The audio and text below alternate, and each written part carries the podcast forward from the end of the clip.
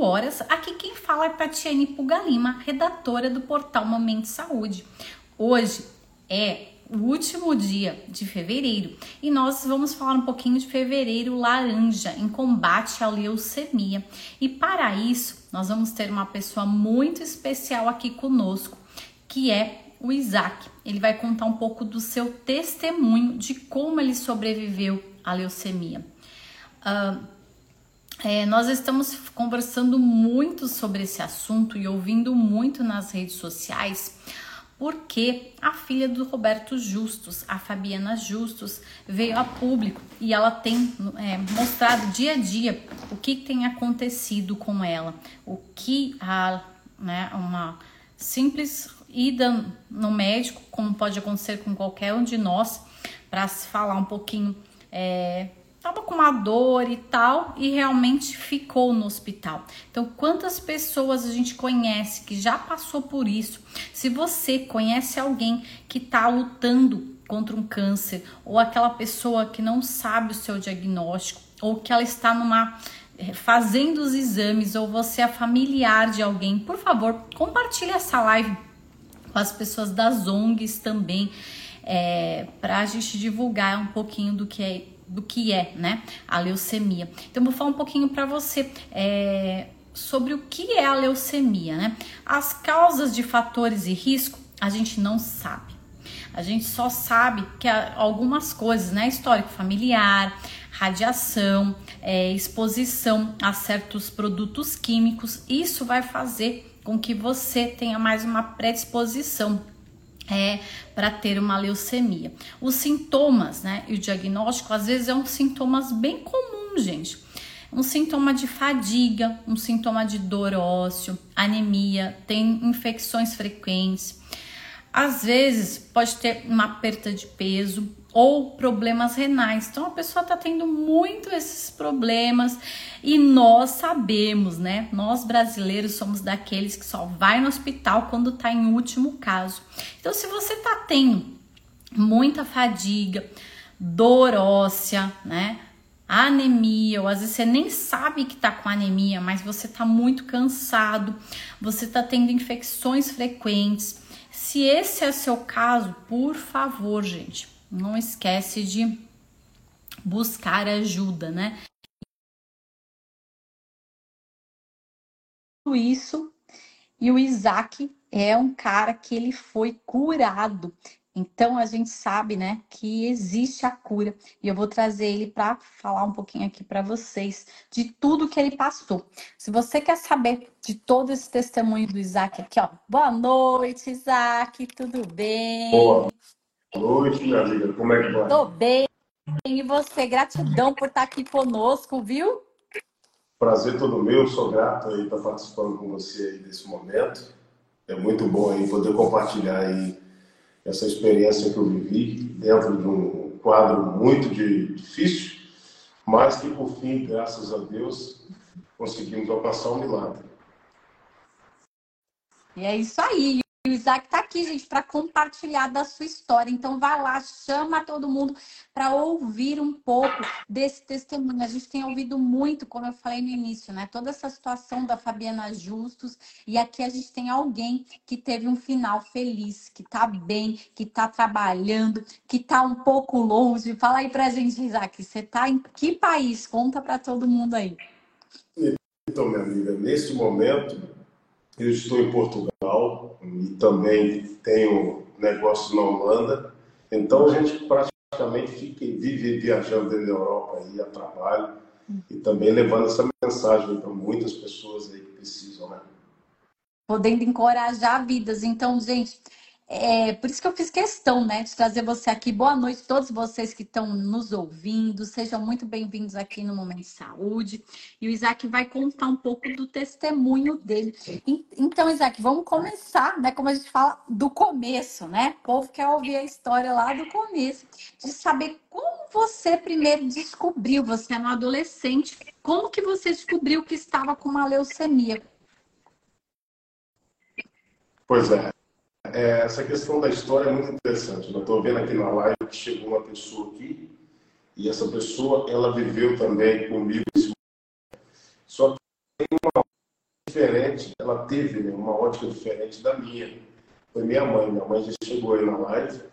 E engraçado que quando ela conta a história, ela tem um, um, uma narrativa diferente da minha, dentro do mesmo uhum. contexto, mas ela teve uma, uma experiência também com Deus de uma outra forma que eu tive. Então, assim, como é. Só antes de começar, mas é bom pontuar isso, como uma experiência dessa envolve as pessoas que estão à nossa volta, né? E cada uma tem uma experiência diferente e tem um, uma ótica diferente daquilo que se está passando. E nesse momento de enfermidade, não é só você, né? toda a família, são as pessoas à sua volta que também vivem isso com a pessoa que está sofrendo. No caso dessa jovem que a senhora falou também, que eu estou acompanhando o caso dela, da Fabiana Justus, quantas pessoas estão envolvidas nela nesse, com ela nesse processo, não só ela. Né? E cada pessoa tem uma ótica diferente dentro da mesma experiência. Então, isso também é algo que é muito importante, porque quando se vive uma enfermidade, quando se vive um momento de dificuldade, principalmente dentro da área da saúde, não é só a pessoa que está sofrendo, não é só a pessoa que está vivendo aquele impacto. A família também vive. E às vezes a gente olha só para o lado de quem está vivendo a enfermidade, né? de quem está sofrendo a enfermidade. E às vezes um pai, uma mãe sofre até mais do que aquele que está passando por aquele momento. Então, mas para começar, é bom lembrar que já se passaram aí 24 anos desde que aconteceu esse episódio e, na verdade, a gente vai vivendo a vida e, e não que a gente esquece, né? mas num fato como esse que aconteceu com a, com a filha do Roberto Justo, que já é, é Fabiana, é isso? Isso, Fabiana. Uhum. Isso. O fato que aconteceu com a Fabiana me fez relembrar de todo, de todo o meu processo. Ele está vivo dentro da gente, só que a gente tem aí uma vida, né? É o que eu costumo dizer. A enfermidade, ela vem, é um processo que a gente vai passar por ele, vai vencer, e depois a vida vai seguir normal. Né? Então, o, o caso da Fabiana trouxe de novo essa, à tona tudo aquilo que eu vivi. E eu tive curiosidade de buscar na rede social coisa que eu nunca tive dos médicos que cuidaram de mim naquela época. Depois de quase 25 anos, eu consegui encontrar algumas pessoas que cuidaram de mim no Hospital Hemorrio, lá no Rio de Janeiro. Não sei de qual estado é a senhora. Eu sou de não posso chamar São de senhora. Paulo. É senhora não, nós somos todos jovens, estamos todos jovens. Então, então eu fui, eu, esse processo começou lá no Rio de Janeiro, quando eu tinha 15 anos de idade. Uhum. Só que eu morava no interior do Rio de Janeiro. Não é como hoje, que a gente ainda tem mais um pouco de recurso. Hoje a gente ainda. Eu fui fazer uma visita no hospital antes de vir para a Europa eu fui no hospital fazer uma visita e sempre gostava de ir lá, no mesmo hospital que eu fui tratado, dar uma mensagem de fé para aquelas pessoas que estão vivendo o mesmo processo que eu. Quando eu cheguei, eu vi um hospital totalmente diferente, né? todo tecnológico, cada, cada é, é, ambiente tinha ali computadores, videogames, coisas que na minha época não existia. Né? Então, eu, foi uma época que realmente a gente não tinha muita tecnologia, e até mesmo né, a medicina não estava tão avançada quanto hoje. Então, foi um momento muito difícil, ainda mais vindo do interior, na minha cidade, não tinha tratamento para esse tipo de situação. Foi aonde, devido passar por alguns sintomas, sofrer alguns sintomas, como febre, tontura, muito vômito, e depois começou a sair muito sangue pelo nariz, sangue pela gengiva, a minha família começou a ficar preocupada, porque além de todos esses sintomas, começou a aparecer manchas roxas no meu corpo, sem que eu tivesse tomado nenhum tipo de pancada. Né? Uhum. Foi aonde fomos para o médico e o médico viu que era algo grave que não podia ser resolvido ali na nossa cidade. Eu já cheguei no Rio de Janeiro, já constatando, fiz um, um exame chamado mielograma, e esse exame constatou que já havia 73% já do sangue tomado de células é, é, cancerígenas. Uhum. Então, constatou que havia uma leucemia aguda mieloide e, o tipo da doença era M3. É isso que eu me lembro. Então, são muitos Você anos ainda vou anos, Isaac? Você tinha quantos anos na época? responsabilidade, né? Não, não, pode falar. pode falar. Quando... Porque assim, é muito então, legal isso, porque como você era um adolescente, né? Eu sei que você era um adolescente, mas aí é, para as mães entenderem também, né? Como Sim. foi sua vida, né? De adolescente, de é, tratamento. É, até porque esse tipo de enfermidade não escolhe idade, mas a, a faixa etária dos adolescentes são, é, era muito grande, pelo menos na minha época eram muito jovens, muito, dentre aí os de 12 aos 18 anos, era disparado.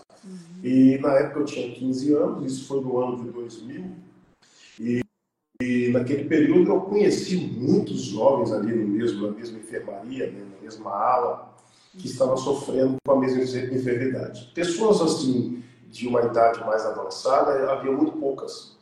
Era realmente uma doença que pegava ali na faixa ali, até nos 30 anos, a gente via muitas pessoas ali que passavam por esse processo.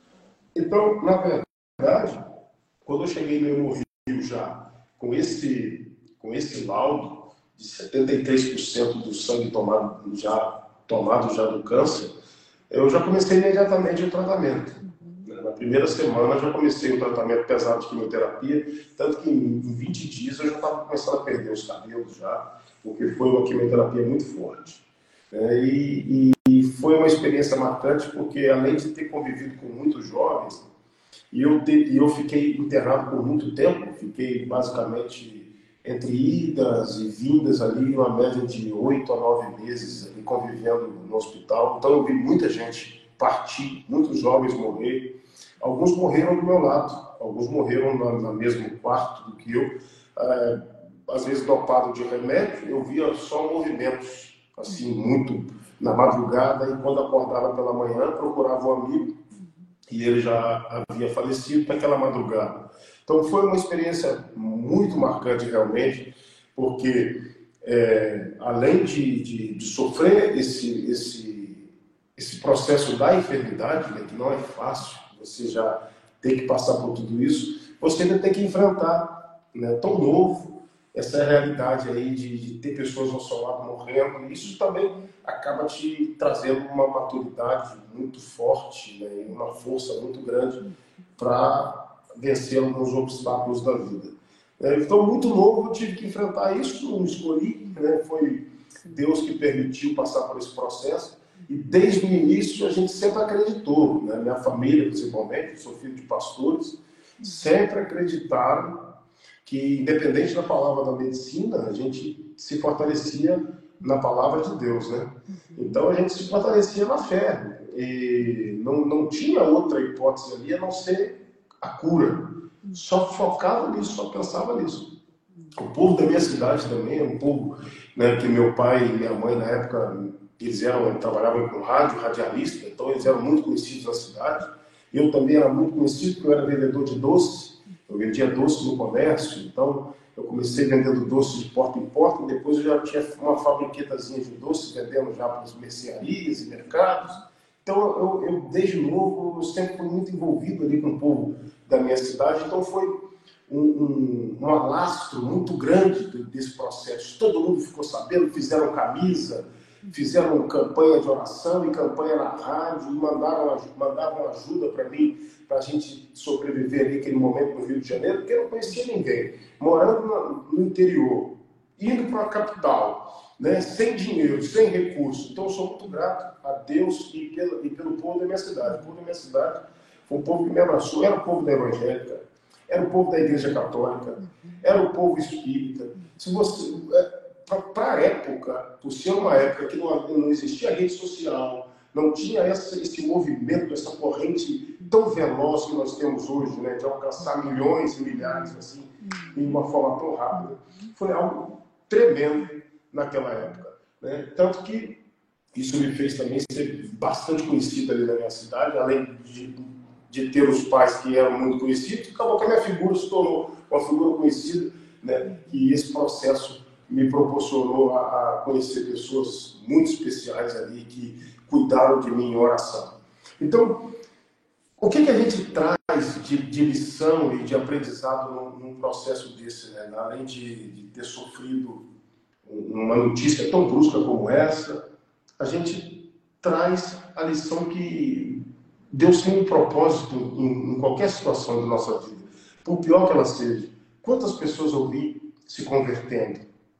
Quantas pessoas eu vi que largaram a vida que estavam vivendo e, e diziam assim para minha família: Olha, eu estou orando pelo seu filho, se ele for curado, eu vou voltar para Jesus. E foram dezenas de pessoas. Tanto que fizemos um culto em ação de graça que deu milhares de pessoas na nossa cidade e muitas almas se renderam aos pés de Jesus. Então, assim, foi algo muito tremendo. Eu estou resumindo uma história que durou aí, na verdade, o meu tratamento intensivo foi do mês de maio de 2000 até o mês de novembro, dezembro de 2000. Então foi esse período todo de internação. Só que depois ainda teve um processo longo de tratamento. Não foi tão simples assim. Admissão, né? A né? é, é uma caminhada. Uhum. Quando o médico disse assim para minha mãe na época, né? Olha, a gente vai fazer um exame, a gente está vendo que ele está se recuperando bem. E chegou para ela e falou assim, olha, a gente não está encontrando mais nada, é, parece que ele entrou em remissão, é, a gente não encontra mais célula cancerígena. Minha mãe já soltou glória a Deus ali, já agradeceu. O médico, calma, minha senhora, calma, a senhora está muito empolgada, não vai assim. E, e assim, né, para a família receber uma notícia dessa, já, já recebe como se tivesse curado, na verdade. Né? E para a gente que estava esperando tanto em Deus ali uma palavra positiva, só recebia palavra negativa. Né? Eu, por muitas vezes, passei mesmo pelo vale da sombra da morte, pela reação da quimioterapia. A senhora sabe bem que a quimioterapia faz com o paciente, né? Então, é, é, eu tive muitas infecções, eu passei muitos, eu cheguei ao ponto de, de, ter feridas na boca, de quase ter a boca apodrecida de, de ferida, de corpo. Então, assim, foi momentos que realmente eu tive que superar ali na fé, na garra, na vontade mesmo de vencer. Eu via pessoas querendo desistir, muitos jovens querendo pular do oitavo andar, que andar que eu estava, porque não suportava aquele momento da quimioterapia. A quimioterapia, além de dela destruir o seu corpo, ela destrói o seu psicológico, o seu emocional. A pessoa sente um, um, um desejo de se matar, a depressão invade, em todo momento a minha mãe do lado, orando e mandando versículo bíblico na minha cabeça. Ela forrava um, um papelão no chão, que não tinha espaço, não tinha lugar para acompanhante ficar naquela época. E ela ficava do meu lado todo o tempo com a mão dada e repreendendo aquele espírito maligno, porque a gente estava num ambiente pesado. Um ambiente de hospital é um ambiente pesado. Então, ali, em todo momento. Opressão, né? É, opressão, ela o espírito da morte. Por isso que é importantíssimo você estar em, em, um momento como esse, entender que você não está num momento qualquer, você está num momento de batalha, de guerra. É espiritual. É Muito mais contra físico, é contra principados e potestades, né, Isaac? É uma luta é que é espiritual. As pessoas acham.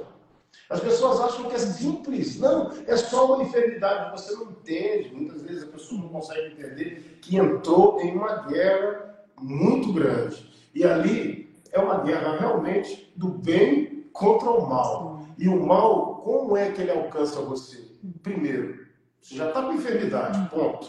Então você já está afetado em uma parte do seu corpo depois ele quer afetar seu emocional. Uhum. Afetando seu emocional, ele consegue acelerar o processo da, da, sua da destruição ou aceleração da enfermidade. E assim, é simples assim. Quando você ele quer, entrega... Ele quer colocar... Uhum.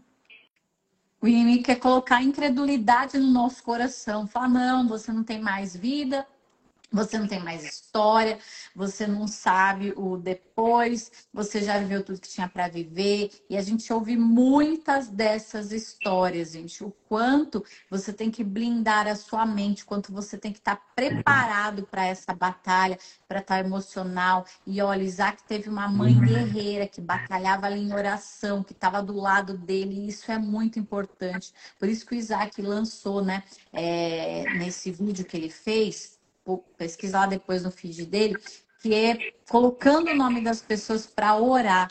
Porque a gente, quando a gente ora pelas pessoas, a gente está cuidando dela espiritualmente, a gente está falando, Senhor, a pessoa não vai dar conta, mas o senhor tá com ela, né? E eu tenho uma pergunta aqui, viu, Isaac? Olha, gente, fiquem à vontade, pode perguntar. A gente tem mais de 115 pessoas já aqui na nossa live, hein, Isaac? Ó, o André perguntou assim, ó, o que você falaria para alguém que acabou de saber do seu diagnóstico de câncer? Então, é justamente isso que a gente está falando. O que, o que eu falaria dessa?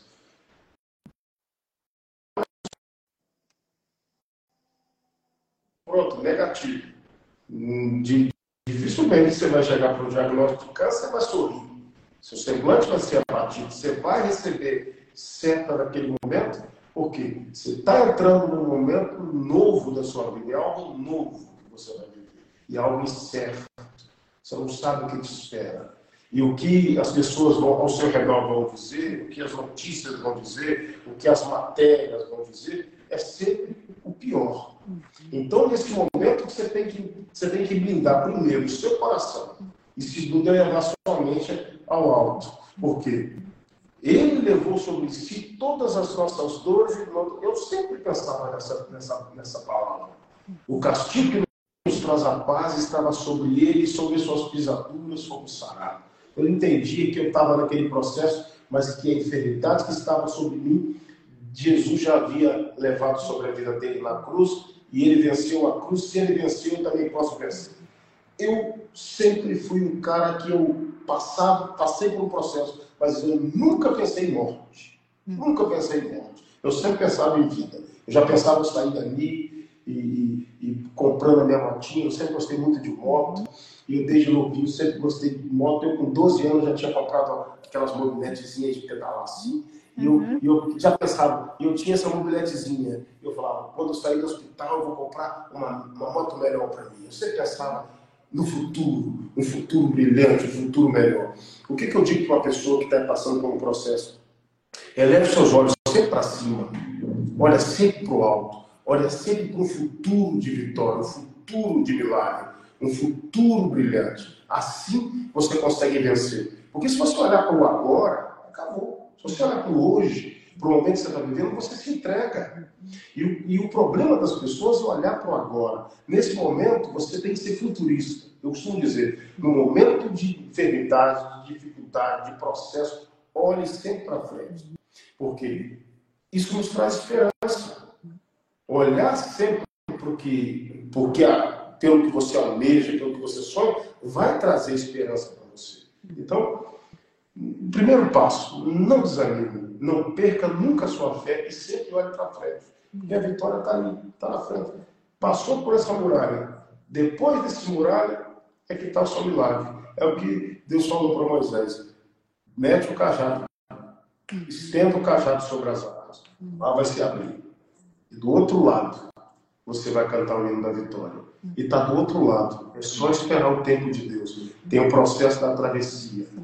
O processo da travessia é um processo que você não sabe se o mar vai fechar, você não sabe se o inimigo que está vindo atrás vai te alcançar, você não sabe qual é o inimigo que está esperando do outro lado. A ordem é só marchar. Que Deus falou, marcha. E marchar não é para trás, marchar é para frente. Então, essa é a ordem de Deus: olhar para frente, olhar para o que vem. E a vitória é nossa, sempre. É. Então, não sei se tem mais pergunta aí o Kairos de Deus, né, Isaac? O Kairos de Deus é diferente para cada um. Cada um passa por um, um, processo diferente. Só que a gente tem duas fases, né? Como você falou, de pensar no futuro ou a gente começar a ser vítima da situação e ficar lá e ficar se afundando e ficar. Então, nessa hora é a hora de renovar a mente. Falar, não, olhar para a pessoa, gente, que vão te encorajar, e lá, olhar para pessoas que estão curadas, olhar para pessoas que têm uma nova vida. Então, essa é uma dica que eu queria deixar para vocês. Por isso que eu estou trazendo o Isaac aqui hoje, porque ele é a prova vida de que Deus pode curar. E naquela época a medicina era muito atrasada, né? Aquela época, a medicina, se a gente for olhar hoje, os tratamentos de químio, de rádio, era muito atrasada, gente. Hoje a gente vê o quanto tem evoluído os medicamentos, os tratamentos, tanto a área, como o Isaac falou, tecnológica do hospital, o ambiente hospitalar. Hoje em dia a gente tem muitas casas de ajuda, né, perto dos hospitais de câncer. É, tem muitas comunidades aqui no Momento de Saúde, a gente sabe que tem muita ONG que ajuda as pessoas, que ajudam as famílias, porque é como você falou, né, Isaac? É um processo familiar, né? Então imagina, você tinha irmãos na época também? Sim, tem uma irmã e ela era muito novinha também na época e teve que, pronto, ver os pais, né, tendo que sair, deixar então envolve a família toda. É um processo que, que não é só você que sofre, não é só a pessoa que enfrenta esse dilema, esse momento de dificuldade, sim, toda a família. Então a palavra principal nesse momento, se fortaleça em Deus e com a sua família, porque são eles que estarão do seu lado. São as famílias. É pessoas, Deus vai levantar pessoas até que você nem imagina e não conheça. E foi isso que aconteceu muito e Deus cuida, viu? Deus cuida, Deus cuida. Ao ponto de eu nunca ter visto uma pessoa e essa pessoa chegar no hospital e, e, olhar para mim e falar assim: Não sei, Deus mandou vir aqui para orar por você. Deus me mostrou você num sonho falou: Vai no hospital, tal, tal, tal. Chegou um homem lá, da minha cidade. Ele não sabia ler nem escrever. Isso aí foi algo mais louco que eu vi na minha vida. Aquilo eu nunca mais ouvi algo assim. Ele não sabia ler nem escrever, na época não tinha GPS, não existia GPS. É verdade, é verdade. Uhum. Não tinha não. Se tinha, era aqueles que grande que usava, sabe? Lembra ah, sei lá, era... nem bússola a gente tinha, né? Não existia porque, não existia porque aquele celular tijolão lançou naquele período no Brasil. Nem foto tirava é do celular tijolão. É. Não, é. Então não existia GPS. E, e tinha uma, uma moça da, nossa cidade que fazia faculdade lá no Rio de Janeiro. Na nossa cidade não tinha faculdade na época. Então ela foi fazer faculdade no Rio de Janeiro. E foi essa moça que recebeu a minha e a minha mãe na casa dela. Deu mais ou menos a hora do almoço, é a hora que os crentes gostam de visitar a casa do outro. Né? Esse irmão. comer, crente gosta de comer, viu, gente? Ou é almoço, é café da tarde, ou janta, né, Isaac? Esse irmão lá da minha cidade chegou lá na casa dessa, dessa mulher, lá no meio, num lugar escondido, batendo palma no portão. Quando minha mãe olha, minha mãe, minha mãe reconheceu esse irmão. Falou assim: Ô irmão, o que o senhor está fazendo aqui? Ele, minha irmã, eu vim lá de Itaperuna, que era a minha cidade. Deus mandou vir aqui para orar para o seu filho. Esse, esse homem, minha mãe falou, pronto, conhecia ele, abriu a porta para ele, perguntou, deu algo para ele beber, deu algo para ele comer, ele estava realmente assim, ofegante. Irmão, como é que você chegou aqui, minha irmã? Foi Deus que me trouxe aqui. E eu acredito, porque não tinha GPS, ninguém nem sabia onde essa mulher morava. E ele começou a orar por mim, e naquele momento ali eu senti, me deu uma ânsia de vômito, comecei a jogar algo para fora. Então, assim, Deus vai levantar pessoas durante esse, no meio desse processo. Isso foi algo assim, muito chocante para mim, porque eu sabia que aquele irmão chegou ali enviado por Deus, não tinha outra explicação. Uhum. E, e, todo aquele movimento ali de oração e tudo, a gente, eu percebi que realmente eu estava vivendo um ataque mesmo, não só físico, mas espiritual muito grande. Porque o projeto do inimigo é que no meio da enfermidade, porque Deus permite a enfermidade, a gente tem que, que ter consciência que, que a gente vive hoje no mundo, que, que quem coordena, quem rege o mundo é Deus. Então Deus permite as, as, a, a, vida como Deus permite a morte. Tá? E, e a gente está fadado a isso, a gente tem que ter maturidade para entender como funcionam as coisas. Mas eu estava vivendo um processo, por permissão de Deus, mas existia ali também no lado negativo da coisa, que o inimigo queria realmente ceifar. Só que existia um plano de Deus muito grande. Que esse plano de Deus, pronto, hoje, 25 anos depois, estou eu aqui, não sei, olha quantas pessoas vão ser alcançadas por essa mensagem. E quantas pessoas já foram alcançadas por essa mensagem? Porque hoje eu estou aqui na Europa, estou focado na minha vida profissional, mas até os 32, 33 anos, a minha vida foi falando da minha história. Eu não tinha Legal. tinha outra vida, eu não tinha outra vida a não ser falar o que Deus fez na minha vida uhum. e abençoar a vida de outras pessoas. Aí eu pedi permissão ao Papai do Céu para me poder cuidar um pouquinho da minha vida, porque eu estava abençoando a vida das pessoas e eu mesmo estava ficando para trás. Uhum. Porque eu sempre fui aquela pessoa que sempre gostei de fazer a obra de Deus e sem receber nada em troca, porque eu já havia, já havia recebido a minha vida de volta. Para que eu queria mais alguma coisa? E eu sempre fui um cara que sempre gostei de trabalhar. Desde os 10 anos de idade eu trabalho. Então eu falei para Deus, Senhor, deixa eu cuidar um pouco da minha família, dos meus filhos. Foi aonde eu parei com essas viagens, congressos e tudo, e foquei. E graças a Deus a minha vida profissional está caminhando muito bem. Porque estou debaixo da mão de Deus e debaixo da, da bênção de Deus. Mas durante muito tempo da minha vida, quantas pessoas foram edificadas com a minha história? Então existia um projeto. Isso também é resposta para quem está querendo saber o que, que eu faço, né? como vai ser. Descansa, porque o que Deus tem para fazer na sua vida não é só para a sua família, não é só para transformar a sua vida, é para transformar a vida de muitas pessoas. E nesse momento dessa live, né, parece que não, mas existem pessoas que estão vivendo, passando por esse processo que já está no limite, que já estava pensando realmente em desistir, entregar os pontos, porque há momentos que quando uma resposta chega e não é aquilo que esperamos, quando vem aquele laudo que a gente está na expectativa de ser algo que não vai melhorar, vai mudar e não vem, a gente desanima, a gente realmente pensa em se entregar. Mas só que a última palavra não é do médico, com todo respeito à medicina, e eu respeito muitos médicos. Só que, no meu caso, surpreendeu os médicos. Então, eu tenho autoridade em dizer que, por mais que os médicos saibam o que estão falando, porque eles estão falando algo que realmente você está vivendo. Que tem gente que debate com o médico, eu já vi gente debater. Nem tudo espiritual. Tem gente que leva tudo por espiritual, ainda mais quem é servo de Deus. Quando o médico fala, eu não aceito, está repreendido. Meu amigo, você tem todo o direito de não aceitar e de repreender. Só que o médico está dizendo algo que realmente está acontecendo com você, e ponto.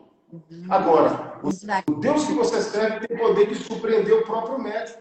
E eu fiquei feliz em saber esses dias que uma das médicas que cuidou de mim é uma esposa de pastor, que 25 anos depois, na época, ela era residente e eu descobri que ela é esposa de pastor, uma serva de Deus. Pronto. Você vê como E sabe, Isaac, um ponto que você falou muito legal e muito importante, porque também quando a gente vai só para o lado da fé, essa semana a gente ouviu um um, né, a gente fala é um testemunho, né? De uma pessoa que falou: não, eu vou só buscar oração na igreja, eu vou só em tal lugar. Não, gente, para isso Deus colocou os médicos. Então, o Isaac está aqui falando que ele foi curado porque ele aceitou o tratamento do médico. Então, isso é importante. A gente orar, mas confiar, pedir para Deus direcionar qual que é o médico, qual que é o hospital, qual é o tratamento, mas não desistir do tratamento. A gente vê muitas pessoas também, eu queria encorajar você hoje que está falando, não, eu vou desistir do tratamento, eu não aguento a rádio, eu não aguento a químio. O Isaac está falando, ele tinha mais de 70% do corpo já, e eles podiam falar, não vou fazer nada porque, olha, não vai dar certo. Então, assim, gente, confie no amanhã, confie naquele, naquele procedimento que o doutor vai fazer com você. Aguarde, é um processo. O Isaac falou, foram nove meses dentro de hospitais. A gente sabe que tem pessoas que ficam muito mais tempo, né? Mas é o, é o Kairos de Deus, é, o, é onde Deus quer trabalhar em você. O Isaac vindo aqui conversar hoje, não foi só a vida dele que impactou, de uma cidade, de um povo, de uma nação. Então, quando Deus coloca algo em você, porque Ele sabe que você vai ser capaz de honrá-lo. E muitas das vezes é muito difícil para nós carregarmos isso sozinho, né? Mas Deus, Ele vai estar, tá, Ele vai levantar pessoas, igual Isaac falou, Olha, a médica, a história dessa médica hoje, a história das pessoas que ele conviveu lá. Então é muito lindo ver a história, né, Isaac? Os outros capítulos. Quando a gente está vivendo naquele capítulo turbulento, na tempestade. Gente, Tempestade vem desvastando, mas ela passa. Então eu não sei qual é a tempestade que você está enfrentando hoje. Eu não sei se você está num leito de hospital, se você é familiar de alguém, mas a gente está aqui para te encorajar, para falar, olha, tem Deus tem muito mais para você. André colocou aqui, ó, que possamos olhar para nossos irmãos doentes e orar mais por eles. Então, que a gente possa também levantar pessoas de oração, de intercessão, de capelania, levantar mais obreiros para visitar em hospital, doar um pouquinho do tempo, né, Isaac? O tempo é o bem mais precioso que a gente tem. Isso é importantíssimo. A gente ficava feliz quando alguém ia no hospital levar uma palavra de fé. Você não sabe como uma palavra pode levantar uma pessoa, né? A gente sabe que uma palavra muda tudo. E você tocou num ponto aí muito, é, muito crucial, né? que a pessoa, quando, quando principalmente a, quem conhece a verdade e quem crê em Deus, tem que ter a maturidade para entender que Deus tem posicionamento dele, mas existem os médicos que seguem um protocolo. Então a gente tem que respeitar esse protocolo. Eu já vi muita gente dizer assim, e, e que morreram, tá? E é coisa séria. Falar assim, eu não vou aceitar o tratamento porque Jesus já me curou. E morreu. Uhum. Então, assim, uhum, o que, que é? Todo milagre demanda de um processo. Uhum. Jesus, quando curou aquele cego, ele disse para ele: vai, levanta-te, é, lava-te, colocou o lodo nos olhos dele, lava-te no tanque de Siloé. Então existe um processo. Faça a sua parte. Vai até o tanque de Siloé e se lave. Se ele fosse um, um maluco, ele ia dizer para Jesus assim: Mas olha, o senhor está na minha frente. Eu já recebi meu milagre. E como, como é que eu vou chegar no tanque se eu não enxergo? Jesus falou, amigo, faça a sua parte, em outras palavras, né? faça a sua parte e eu faço a minha. Qual é a sua parte? Respeitar o processo respeitar o tratamento. Você tem. Eu, quando o médico disse assim, olha, a gente não está encontrando mais nada no sangue. A doença é. Eu já disse para minha mãe, ô oh, Glória, estou curado. Uhum. Minha mãe disse, não, senhor. Eu creio na tua cura, você está curado. Uhum. Mas você ainda tem que passar pelo, pelo restante do tratamento. E foi doloroso. Esse ainda foi, vou dizer para você, não foi forte, porque depois veio uma quimioterapia via oral naquele período era assim, a gente ia tomando um remédio via oral, que dava um mal-estar na gente, mas era mais leve, já não havia cabelo mais e tudo mais, uhum. mas tive que enfrentar durante três anos essa quimioterapia via oral, não foi assim simples. Todo mês eu tinha que estar no hospital, bater um ponto e o médico fazer exame. Uhum. Todo mês. E ele disse para mim, olha, daqui três anos, se a doença não voltar, você já, já pode se considerar curado. Uhum. Aí deu três anos depois, eu voltei lá no hospital, ele falou assim, olha, não posso liberar você ainda, porque teve casos que voltou depois de cinco. Só depois de cinco anos. Aí eu voltei depois de cinco anos. E ele virou para mim e falou assim, depois de cinco anos, olha, ainda não pode, porque teve casos que voltou depois de cinco anos. Eu falei, doutor, assim está ficando difícil. Eu já estou curado. Ele falou, calma, posso liberar você depois que cumprir o protocolo. Depois de 12 anos. 12 anos. Que eu recebi aquela palavra lá atrás. Isso foi em 2012 para 2013. Foi que fecharam o meu prontuário. Então, eu lembro até hoje o número, 20.476, que era o número do meu prontuário. Hoje, se chegar lá e falar 20.476, eu acho que não encontra mais, porque uhum. já foi arquivado, já não tem, não existe mais esse paciente registrado no hospital. Mas do ano 2000 até o ano de 2012, 2013, ainda existia, porque eu ainda não era considerado pela medicina curado. Mas eu já sabia da minha cura, eu já era convicto da minha cura. Só que existia um processo. É onde as pessoas não querem respeitar não querem aceitar. Então, nem tudo a gente tem que espiritualizar, né, gente? Nem tudo a gente tem que, que falar que é que, ah, não, se Deus falou, está falado, eu vou fazer dessa forma. Deus falou, está falado, ok. Mas respeite a autoridade que Deus demandou, que são os médicos. É a maior autoridade para cuidar de quem está em quê. Hum.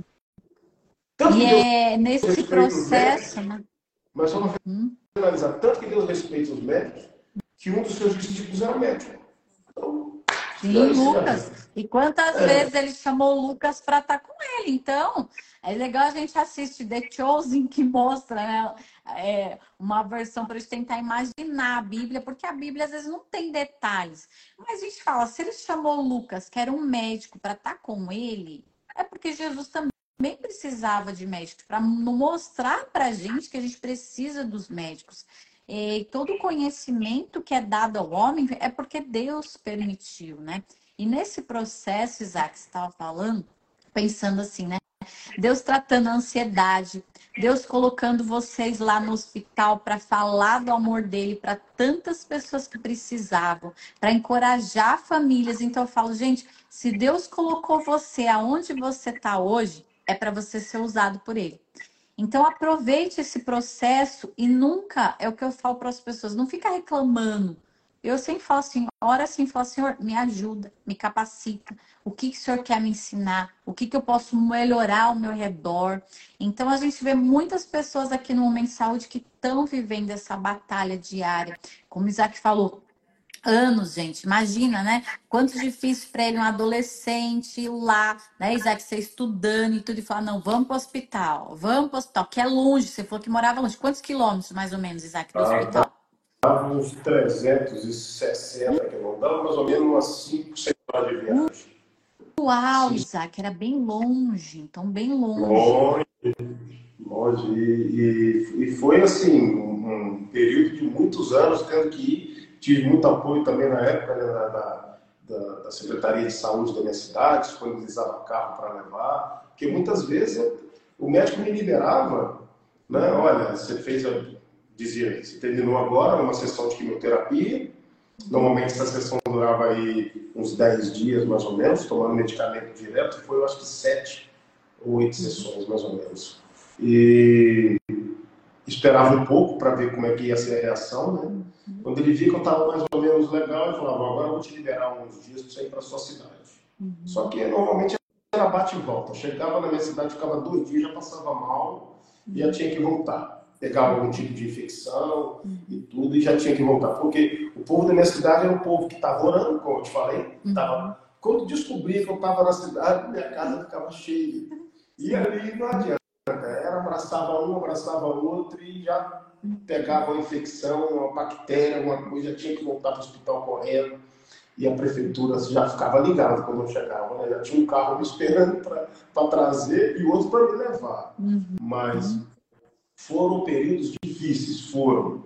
Mas foi um período que eu cresci muito e, e me senti muito amado, querido.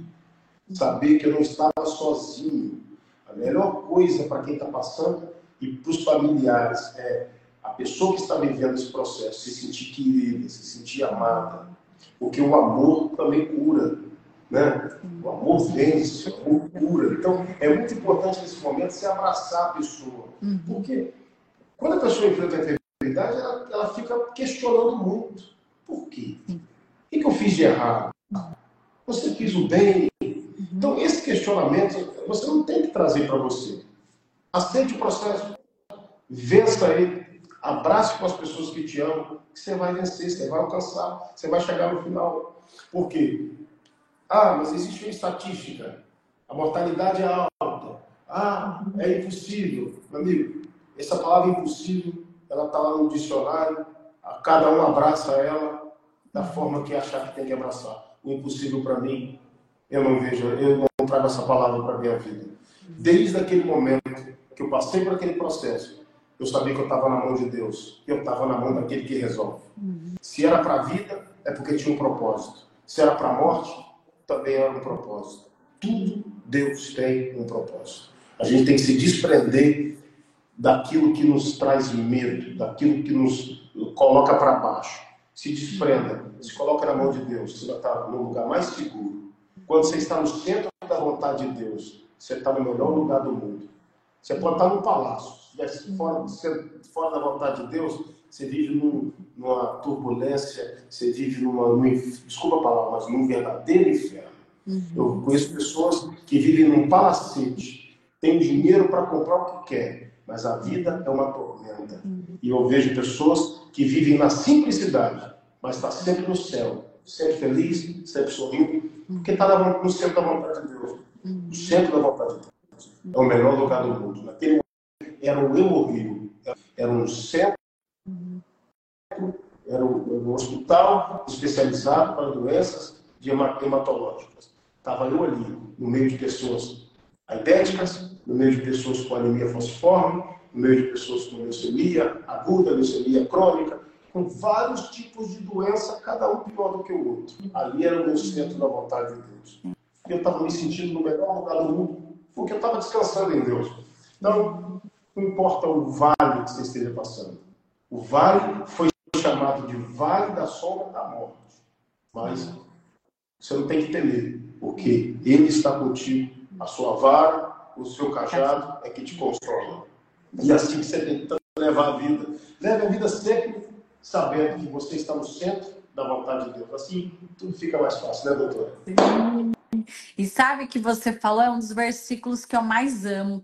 Nada é impossível para Deus. Então, gente, não tem assim impossível. Nós que nos limitamos, como você falou, não, impossível está no dicionário. Muitas vezes a gente se apega naquilo e fica naquilo. Só que quando a gente coloca no centro da vontade de Deus, é, é o extraordinário de Deus, de deixar Ele agir. E aí ele vai lá e ele nos levanta, ele coloca pessoas, ele coloca é, no nosso coração um, assim um poder, uma interpidez que ninguém acredita.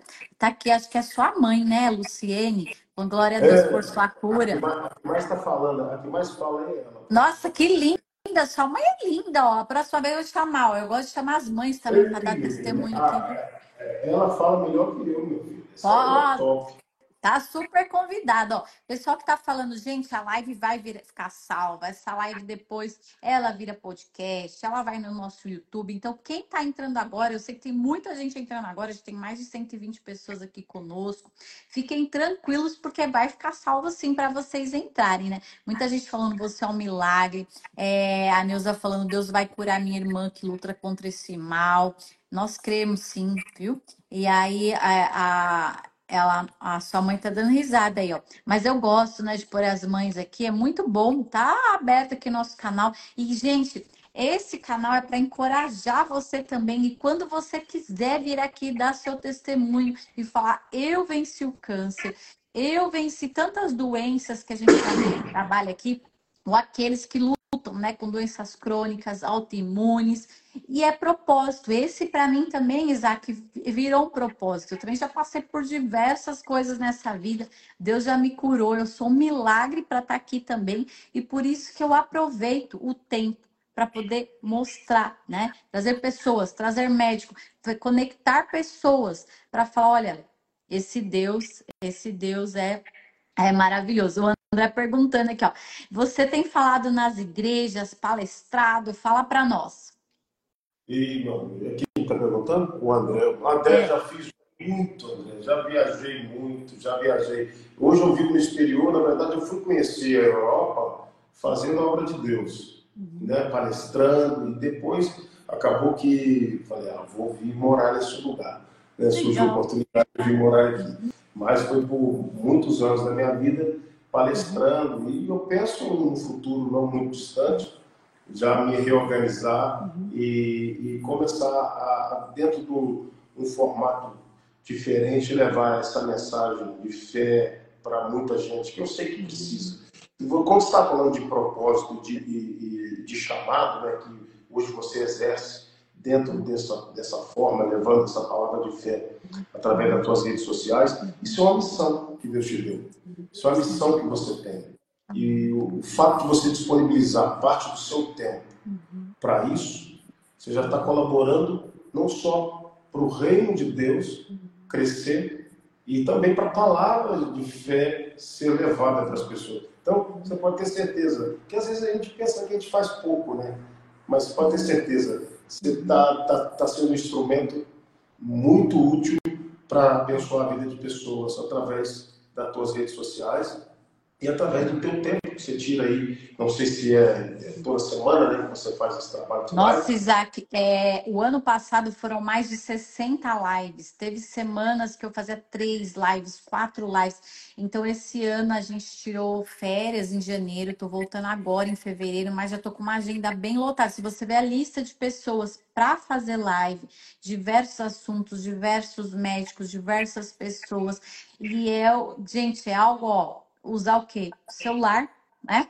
Usar o quê? Tem a voz, igual sua mãe gosto de falar bastante, o Isaac fala super bem. Quando eu vi seu vídeo, eu falei: Uau, meu, esse cara fala super bem. Já atingiu quantas pessoas seu vídeo, né, Isaac? Já viralizou. Ah, tá quase 2 milhões de pessoas. Então, 2 milhões de pessoas é, com um tá vídeo. 1,8 milhões. Quanto tempo, um vídeo, né? Isaac, né?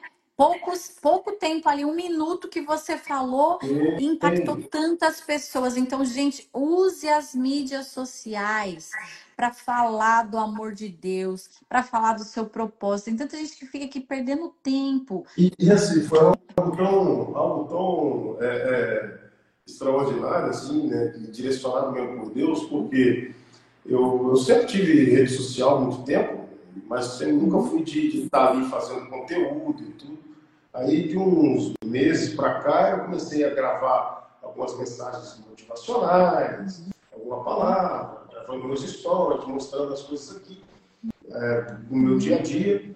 E quando eu tomei nota da história dessa, dessa moça, eu, eu praticamente revivi a minha história, né? E foi onde eu trouxe aquela mensagem. E eu nunca